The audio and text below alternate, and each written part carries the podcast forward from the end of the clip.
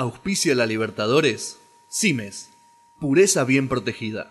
Bienvenidos a La Libertadores, el podcast sobre el torneo más apasionante del continente. Mi nombre es Gianluca Saraceni y estamos con Gastón Shapiro, Julián Díaz y Santi de Martino de la Gloria de América, también la producción de Agustín Coria, para hablar de lo que dejaron estos cuartos de final. Se jugaron los partidos de vuelta y ya están definidos los cuatro semifinalistas. Sí, señor, los cuatro mejores equipos de esta nueva edición del torneo más lindo del mundo. Con mucha superioridad de los equipos brasileños, nos metemos a repasar cuando miramos el cuadro. El primero de los cruces, un cruce que ya Santi en la ida podemos decir se empezaba a definir. Si la ida había dejado un panorama complicado para Olimpia, en pocos minutos en el partido de vuelta la serie se liquidó para Flamengo. Recordemos que en Asunción habían terminado 4 a 1 en un duelo con algunas polémicas, pero no habían quedado dudas de la superioridad del conjunto brasileño. Lo mismo ocurrió en Brasilia, donde Flamengo hizo como local, con público por supuesto, y se impuso de principio a fin. En el primer tiempo, Gabigol y luego Bruno Enrique pusieron el 2 a 0, Pudo descontar Jorge Recalde sobre el final de la primera parte, pero claramente no le alcanzó al equipo paraguayo que necesitaba ganar por tres goles de diferencia y convirtiendo al menos cuatro tantos. Se notó mucho la diferencia de jerarquía entre unos y otros, de Arrascaeta, Everton Ribeiro, Diego, un mediocampo plagado de figuras para acompañar a los atacantes. En el segundo tiempo, Flamengo aumentó la ventaja, convirtió tres tantos más, uno de William Arao, uno en contra de Salcedo y el último de Gabigol, que con este llegó a los 10 tantos en la Copa Libertadores 2021, en misma cantidad de partidos jugados. Ya superó su propia marca de la Copa Libertadores 2019, en la que había sido el máximo artillero con 9 tantos, incluidos los dos de la final ante River.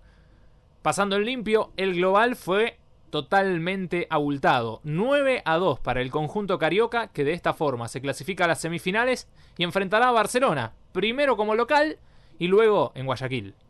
Con Flamengo habiendo avanzado de ronda, podríamos estar hablando de un clásico, del clásico de Río de Janeiro, pero esto no es así, porque Fluminense tuvo que verse las caras con, a mi gusto, uno de los mejores equipos de esta copa, la Cenicienta podemos llamarla, la gran sorpresa. Estoy hablando del Barcelona, hermoso cruce para analizar, Gastón.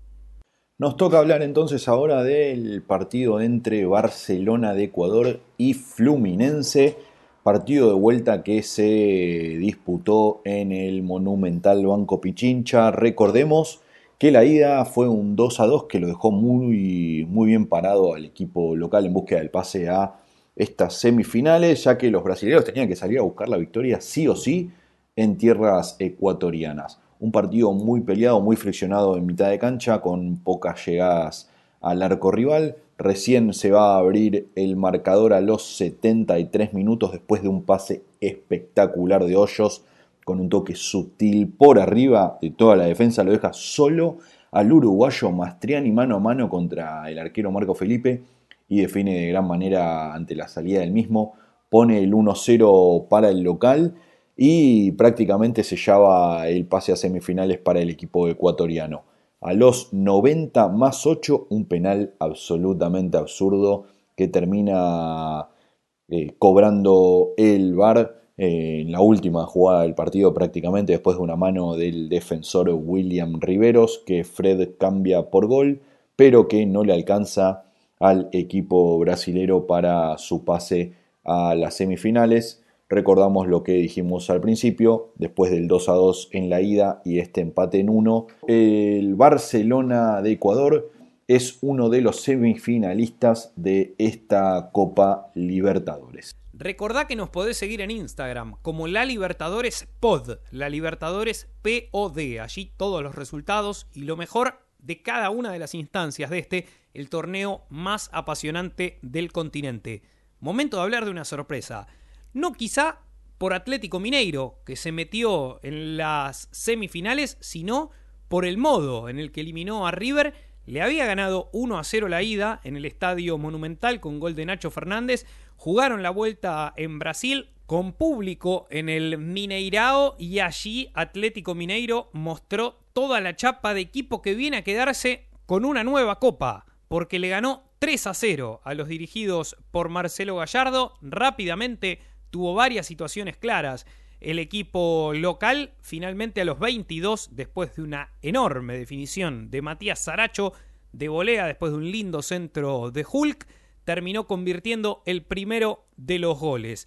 Rápidamente también fue el segundo, porque tan solo 12 minutos después, ya en el minuto 34, Hulk justamente definió ante Franco Armani con toda su categoría, pinchando la pelota, haciendo de ese modo el segundo, pero había tiempo para más, porque ya en la segunda etapa el Mineiro, que fue ampliamente superior dentro del campo de juego a River y también lo fue en el marcador, definió la serie con otro gol de Matías Saracho, en este caso de cabeza. De este modo, 3 a 0 el partido de vuelta, 4 a 0 la serie, muy superior el equipo brasileño al equipo argentino. Por eso, volviendo al comienzo, me parece a mí una de las grandes sorpresas que dio esta copa, el modo en el que quedó eliminado River, que sabemos es uno de los equipos que en general juega bien y que encima da pelea en este el torneo más apasionante del continente.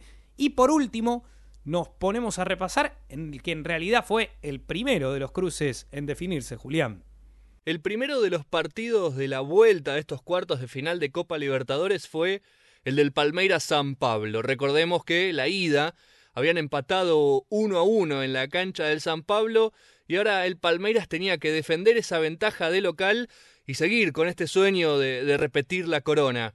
Y así fue, el sueño sigue intacto porque el Palmeiras goleó 3 a 0 al San Pablo con goles de Veiga, Dudú y Patrick de Paula, una topadora, porque el San Pablo apenas tuvo un poco la pelota, pocos remates al arco y los otros muy desviados, y en cambio el Palmeiras fue contundente, una verdadera topadora ante un San Pablo que venía de ganarle 3 a 1 a Racing en Avellaneda con una confianza muy alta, pero el conjunto del Palmeiras, el Verdao, no perdonó, facturó 3 a 0 y defiende este sueño de repetir la corona. Le toca ahora en semifinales el Atlético Mineiro. Equipo difícil, cruce muy interesante, se va a ver muy lindo fútbol. Para mí, el Palmeiras sigue siendo candidato a por lo menos llegar a finales. Definidos entonces los cuartos de final, los semifinalistas son Flamengo y Barcelona, la primera de las llaves, y Palmeiras contra Atlético Mineiro, tres integrantes brasileños dentro de los cuatro mejores del continente, y el Barcelona, lo dijimos a lo largo de este episodio, una de las sorpresas por el buen rendimiento más allá de los resultados que demostró en toda esta copa. Recordá, nos podés seguir en Instagram como La Libertadores Pod, La Libertadores POD. Allí estamos con toda la información y con todo lo que tiene que ver con este, el torneo más apasionante del continente. Mi nombre es Gianluca Saraceni, con Julián Díaz, Gastón Shapiro, Santi de Martino, de la Gloria de América, la producción de Agustín Coria. Les decimos hasta la próxima.